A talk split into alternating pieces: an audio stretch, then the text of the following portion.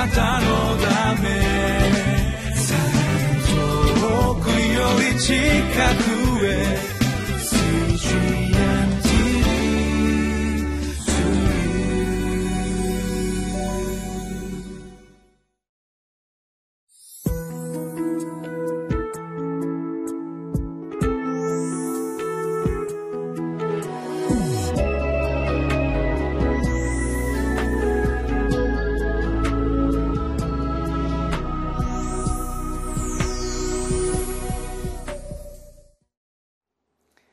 ちは10月3日の QT インマネール堺キリスト教会の津田聡樹と申します、え、この堺では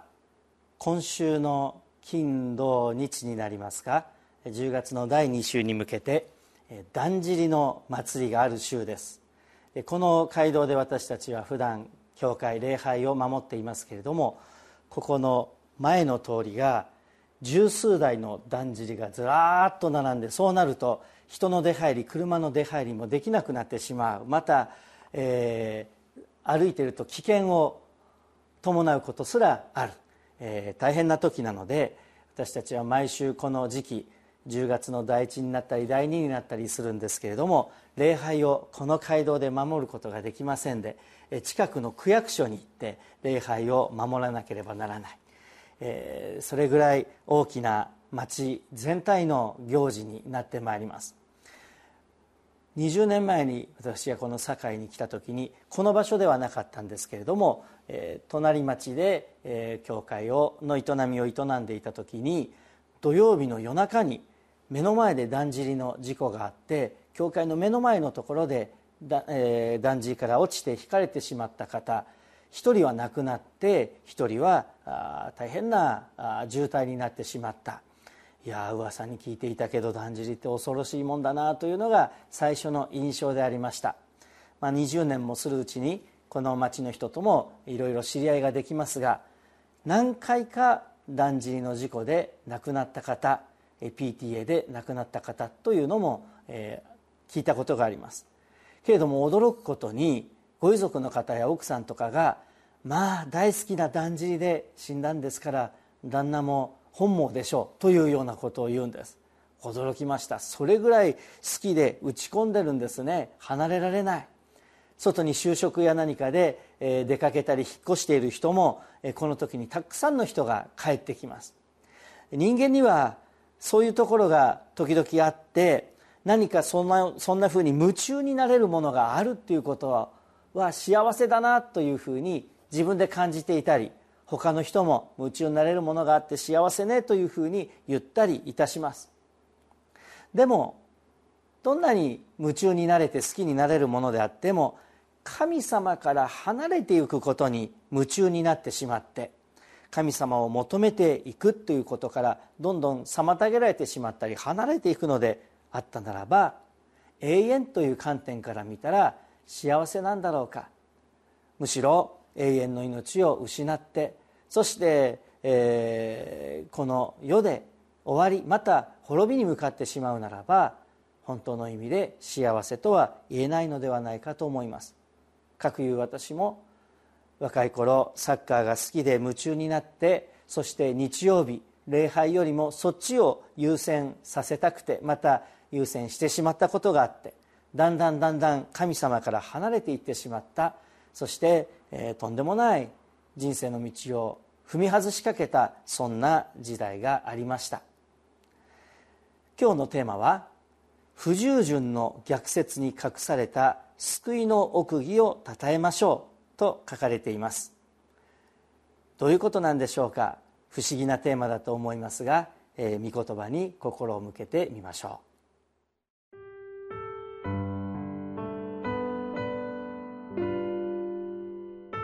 ローマ人への手紙11章25節から36節兄弟たち、私はあなた方にぜひこの奥義を知っていていただきたい。それはあなた方が自分で自分を賢いと思うことがないようにするためです。その奥義とは、イスラエル人の一部が堅くなになったのは違法人の完成のなる時までであり、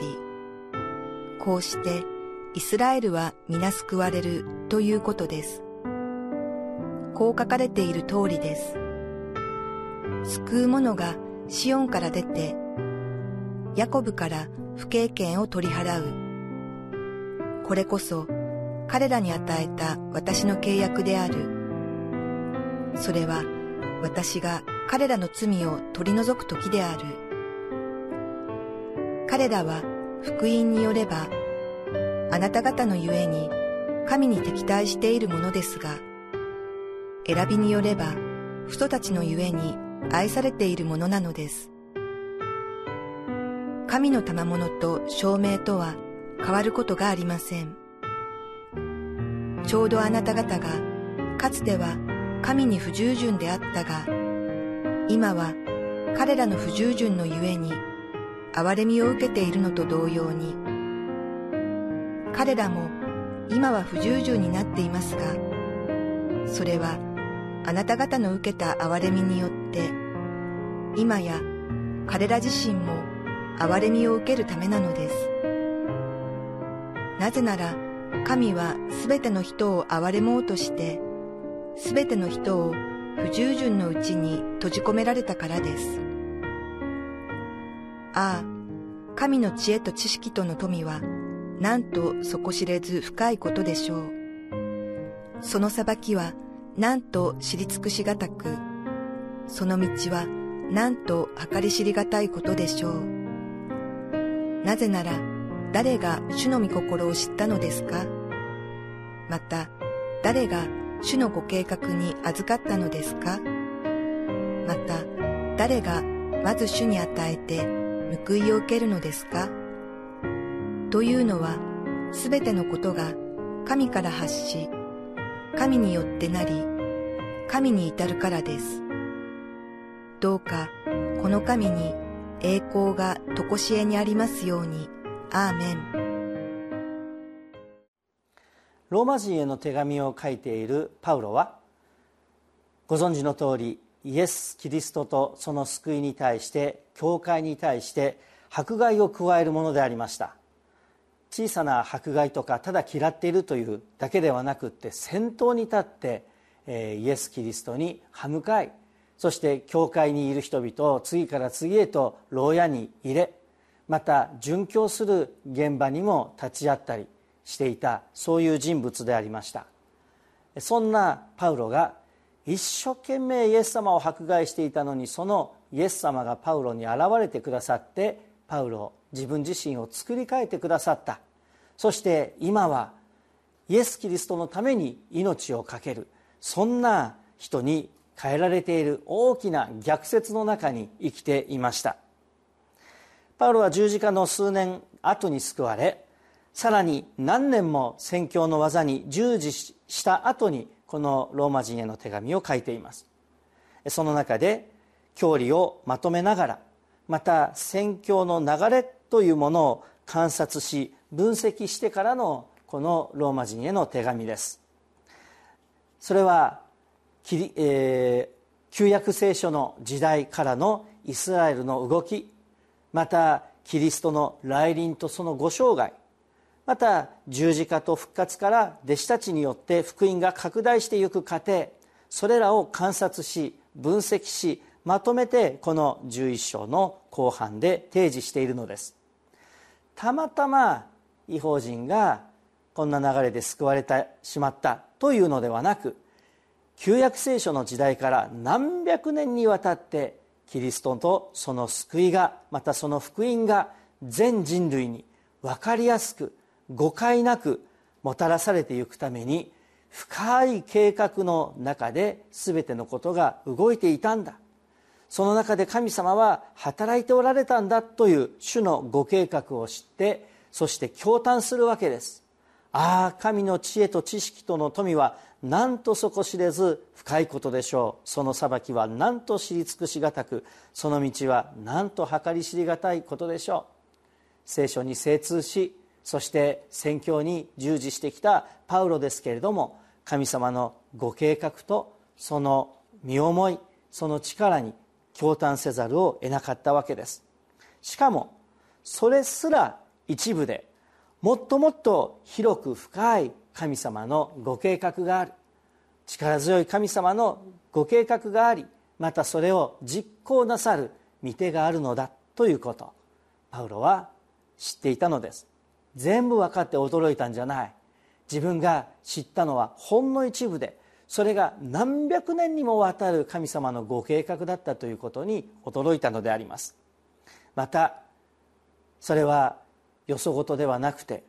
自分自身の生涯にも神様は細やかな計画を持って望んでいてくださるのだ。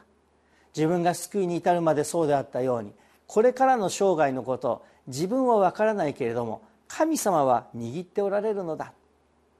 パウロはこのローマ人への手紙の最後の方で自分のこれからの計画を証ししているところがあります。しかしそれすらも神様が全部導いていてくださるからという信頼に基づいてのものに他なりません。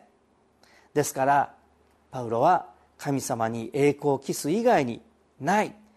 この11章の終わりにはどうかこの神に栄光が常しえにありますようにアーメンと結んでいます。私たちもイスラエル全体に世界全体にまたパウロ個人にご計画を持って愛を持って進めてくださった神様のご計画の手の中にあることを覚えたいものです。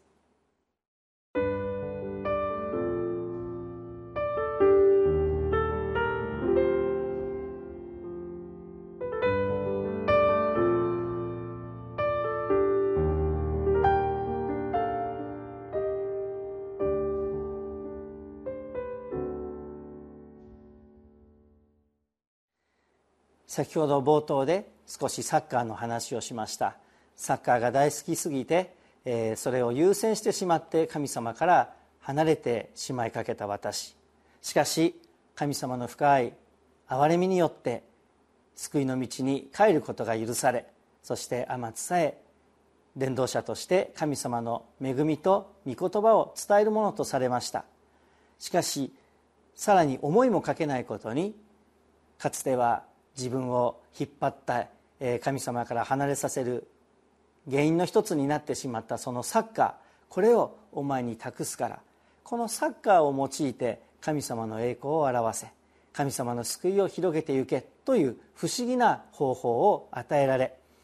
私は思いもよらなかったことですけれどもスポーツミニストリーということに関わって、えー、週3回4回近所の子どもたちにサッカーを教えながら教会の存在またイエス様の救いの存在を伝えるために、え、生きています。本当に神様のご計画は深いのだなということ。不従順の逆説に隠された救いの奥義を自分の生涯の中でも驚いているものです。一言お祈りいたしましょう。神様あなたに逆らい教会を潰すことに命を懸けていたパウロ。そのパウロを捕らえて命を懸けてイエス様を証しするために用いられ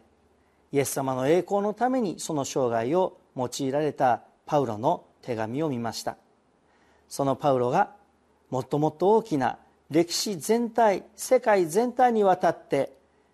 今も進められている神様のご計画と見業をパウロが提示してくれました。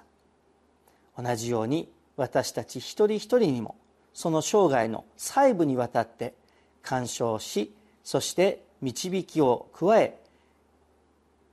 あなたの栄光のために用いてくださるそんなあなたの見業が今も生きて働いていることを心から感謝いたします。その見業に私たちも信頼してそして自分の心と体と生涯をあなたに本当にお委ねして神様の栄光のために用いていただける生涯に導いてくださることをお願いいたします。イエス様のお名前によってお祈りします。アーメン。あなたのため遠くより近く去。